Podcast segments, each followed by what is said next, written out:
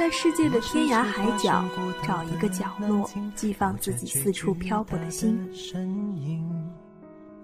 雨下在身侧穿行，也有飞鸟在背上停。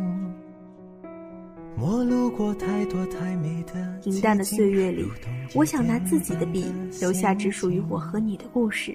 而大海太平太静，多少故事无人倾听。光影里的岁月，书卷里的传说。在时光的雕刻中永不褪色。心上的人儿有笑的脸庞，他曾在深秋给我春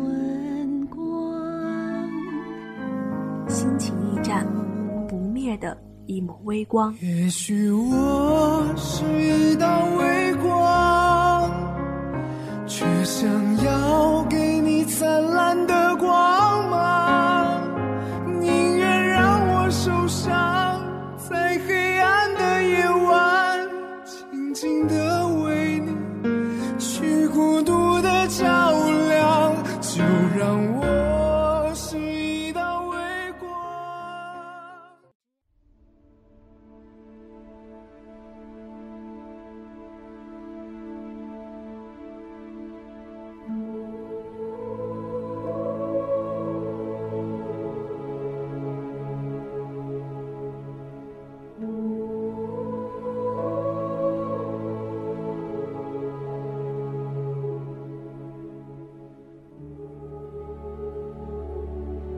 带着在心里生长了十五年的霍格沃兹城堡走进电影院，最后仰头静静沐浴了纽约清晨的雨，安静柔和而清凉。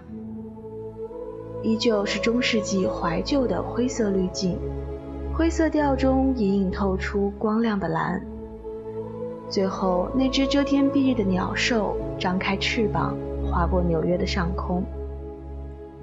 十五年前，那只叫做海瑟薇的、长着雀斑的白色猫头鹰，指引着一个小男孩，穿过烟雾缭绕的九又四分之三站台。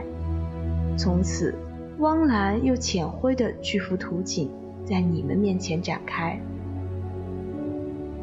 时间走得总是很快，如果回到半年前，看着那部《神奇动物在哪里》。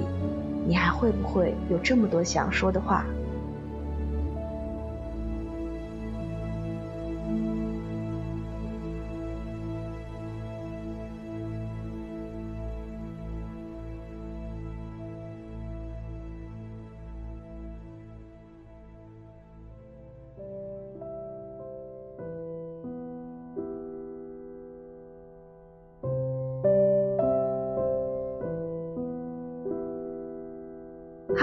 家好，欢迎光临心情驿站，我是丁怡，代表导播魏涵在这里等你。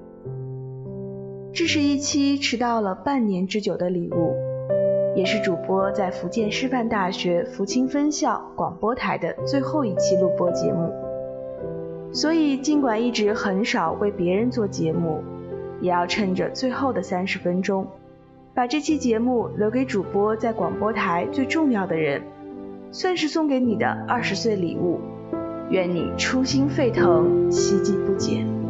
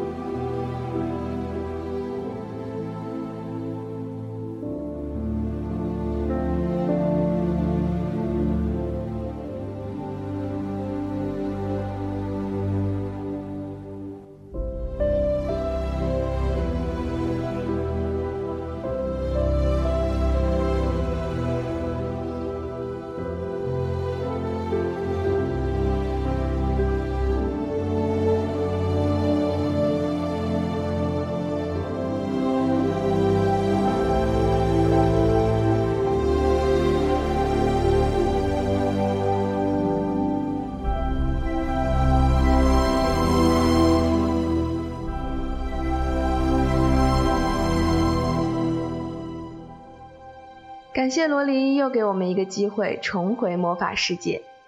短短的两个小时，神奇动物层出不穷，温情美好接连不断，完全目不暇接。最爱那一场巨鸟飞天，大雨倾盆，魔法抹平所有的损毁，美梦醒来，一切都已遗忘。是啊，魔法都还在，只是淋了雨的我们忘记了。这部电影上映五天，票房达到三点四三亿。快赶上了潘金莲十二天的票房，让很多粉丝又回忆起了一种久违的爽，叫哈利波特爽。我们必须承认，自哈利波特完结五年来，还没有另一个系列能接棒它占领青少年电影市场。饥饿游戏不行，分歧者也不行，为什么呢？曾经呢，有人专门拍了八集纪录片，创造哈利波特的世界来研究这个问题。有兴趣的话，大家可以去看看，看完你就会懂魔法世界是如何从点点滴滴的各种细节出发，被慢慢的创造出来的。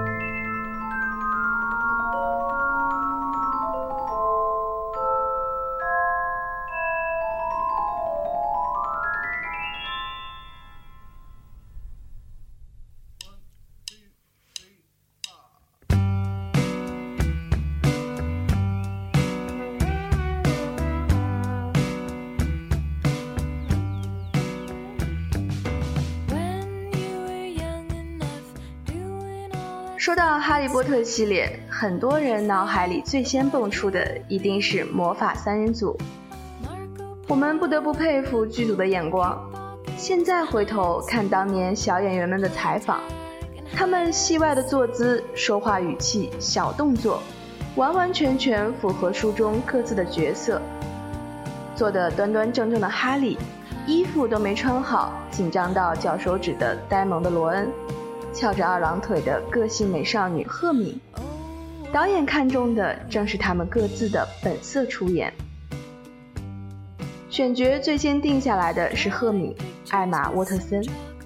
她从小就跟赫敏一样是个大学霸，还经常傲娇的否认：“我从来不是尖子生，我没有博览群书。”其实我和她完全相反。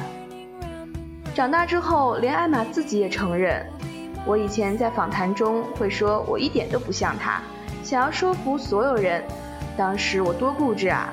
好吧，其实他就是我。鲁伯特·格林特刚开始也觉得自己跟罗恩并不像，唯一共同点就是有一头红发。原著里形容罗恩又瘦又高，笨手笨脚，满脸雀斑。实际上他简直太罗恩了。前两部的导演克里斯·哥伦布一眼就看中了这个害羞的小男孩，看中了他身上那种淘气捣蛋鬼的特质。果然，在第一次正式媒体见面会上，他就冒冒失失地坐错了位。片场里，因为笑场 NG 最多的是他，拍着拍着说要上厕所的是他，最捣蛋的也是他。带头整海格上魔药课的时候，拿羽毛笔在课本上画了个很丑的斯内普，还没发现教授就站在他后面。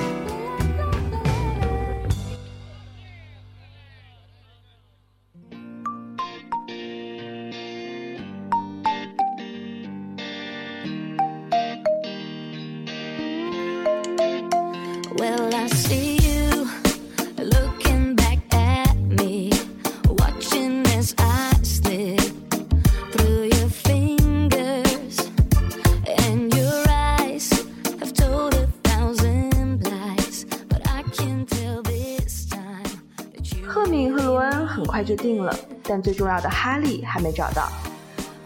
要知道，选主角往往最费脑。这时，导演克里斯·哥伦布和制片人大卫·海曼想起，曾经看过大卫·科波菲尔片子里的小丹尼尔，那孩子就不错。他们让丹尼尔来试镜，虽然当时小丹尼尔经验并不丰富，还特害羞，第一次在公共场合露面，话都说不溜。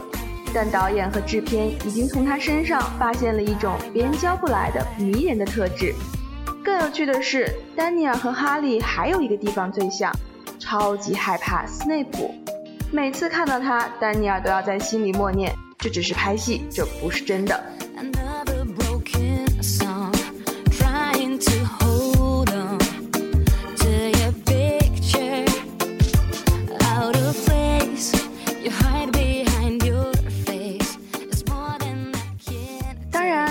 三位小演员性格最传神的描述，还是那个经典故事。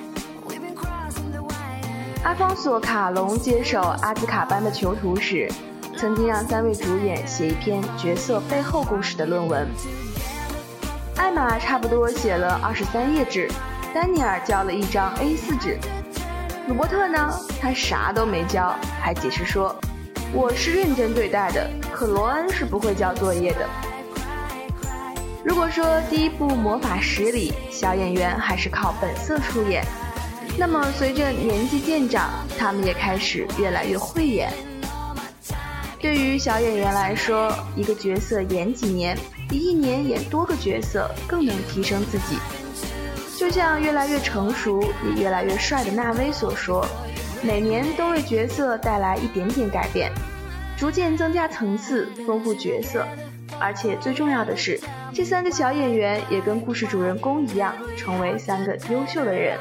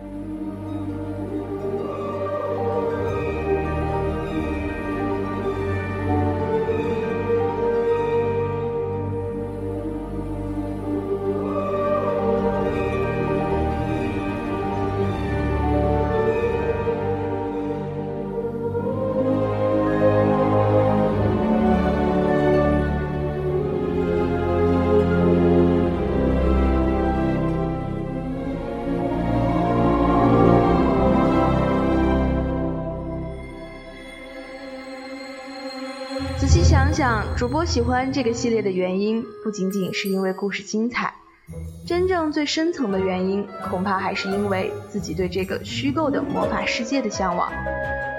很多孩子都做了多少年的白日梦，幻想自己是与众不同的，是具有神奇的能力的，可以隐忍不发，而有一天可以一展才能，或者偷偷干些小恶作剧，也可以用魔法做些好事儿。然后藏在墙后面，看着麻瓜们一脸惊异，偷偷乐。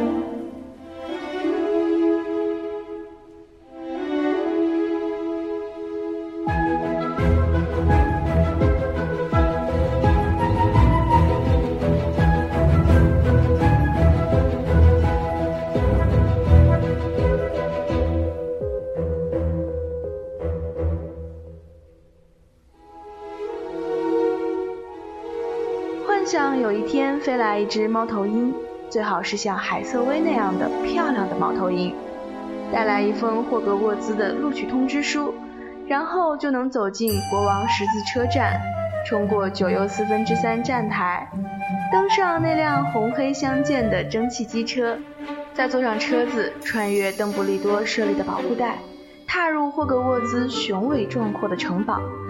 坐在可以看到天空的魔法天花板下的大礼堂里，吃着家养小精灵们精心准备的美味佳肴，和那些乳白色透明的幽灵聊天，睡在柔软舒适的四柱床上，白天拿起魔杖上着各种各样神奇的课程，即便是斯内普的魔药也可以忍受。最开心的是飞行课，最好能进学院的魁地奇队打比赛。赢了比赛后，大家一起在公共休息室吃着双胞胎从厨房偷来的苹果馅饼，喝着南瓜汁。平日里的晚上，坐在公共休息室里最靠近壁炉的几把舒适的椅子上写着论文。夜里说不定还可以穿着隐形衣在城堡里游荡冒险。周末去海格的小屋做客，看看各种神奇生物。不过小心，千万不要吃海格做的盐皮饼。万圣节有巨大的南瓜，圣诞节有海格独自搬来的十二棵大松树，还有邓布利多的彩包爆竹。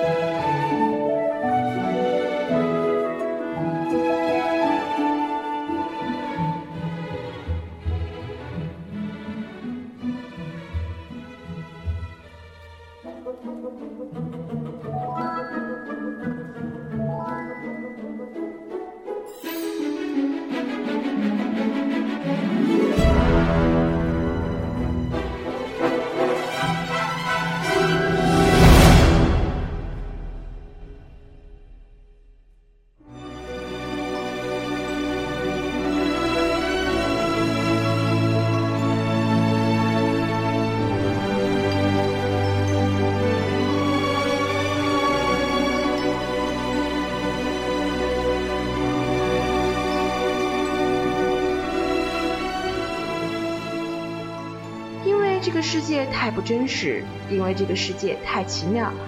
即使在这个世界里一样有邪恶的存在，可它依旧那么美好。它和我们现实生活中的这个平淡的世界千差万别。在那里生活，充满了各种奇遇和冒险。厌倦了如今千篇一律的生活的我们，对它无比的向往。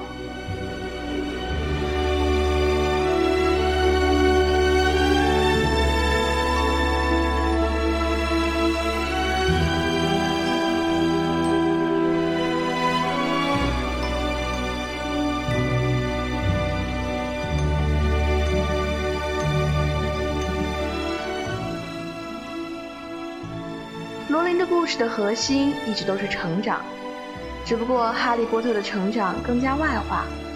我们在荧幕上见证了哈利从小男孩成长为一个大人，而神奇动物在哪里的成长，就像纽特的箱子一样，所有的故事都发生在里面，发生在心里。箱子的外表并不会改变，就像人的外表，但打开箱子之后的世界瞬息万变。就像人类的内心。当我们看到纽特用那些曾经被别人嫌弃的驯兽技巧拯救世界时，我们都会由衷的替纽特，同时也替自己欢呼雀跃。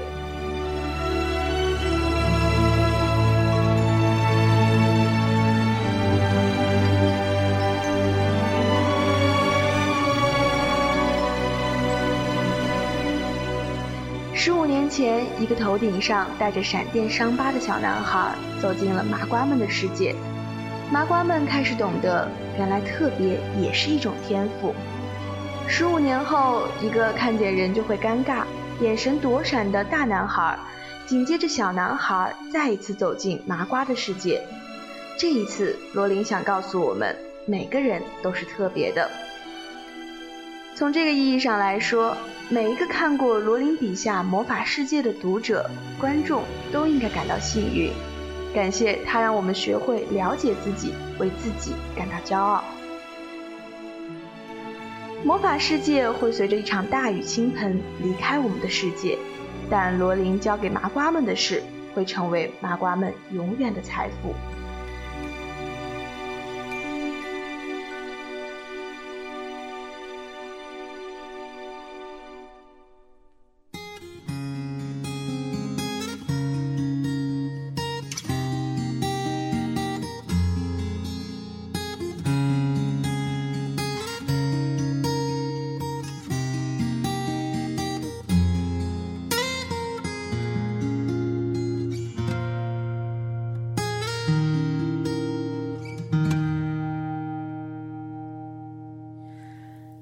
在抽屉的纸条，是你越过谁和谁的画面。偷偷穿越的小说，背着老师家长读好几遍。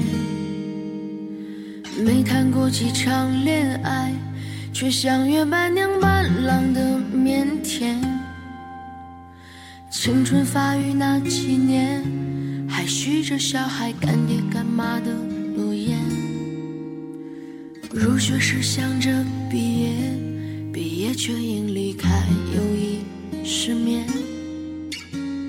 那时几首流行歌，成了聚会 KTV 里的泪点。校服藏在衣柜底，很丑，却再没机会穿着上学。运动会的进行曲，偶尔却比老情歌还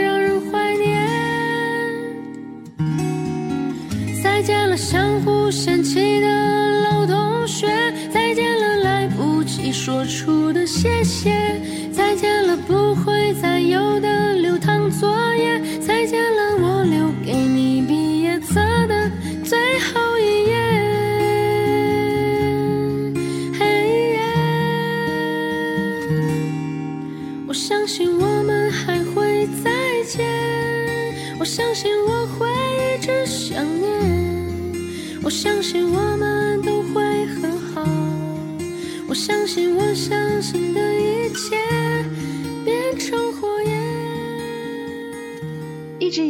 心情驿站总是我可以说最多话的地方。在广播台的三年就要结束啦，半年之前，抱着和喜欢的人一起做一期节目的想法，有了《神奇动物在哪里》。半年之后，日子依旧向前走，《神奇动物在哪里》却成为了我的最后一期节目。感谢曾经对我知无不言、言无不尽的前辈们。主播梦瑶、刘鹏、聪玲、静雯，感谢曾经和我一起柔软、一起坚强的兄弟姐妹秀梅、文涛、倩如、梁晨、美琴、冰影、姚琪。我是主播丁怡，代表导播曾莹、美景、佳琪、有杰、子君、小兵、寿涛，还有魏涵，感谢你们的收听。这一次我们不说再见。再见了，相互嫌弃的老同学。再见了，来不及说出的谢谢。再见了，不会再有的流淌作业。再见了，我留给你毕业册的最后一页。嘿，我相信我们还会再见。我相信我会。我相信我们都会很好。我相信我相信的一切变成火焰，照耀彼此的脸，茫茫人海相互看见。课桌上刻的我爱你还在，多少澎湃如海，如今成了感慨。青春不迷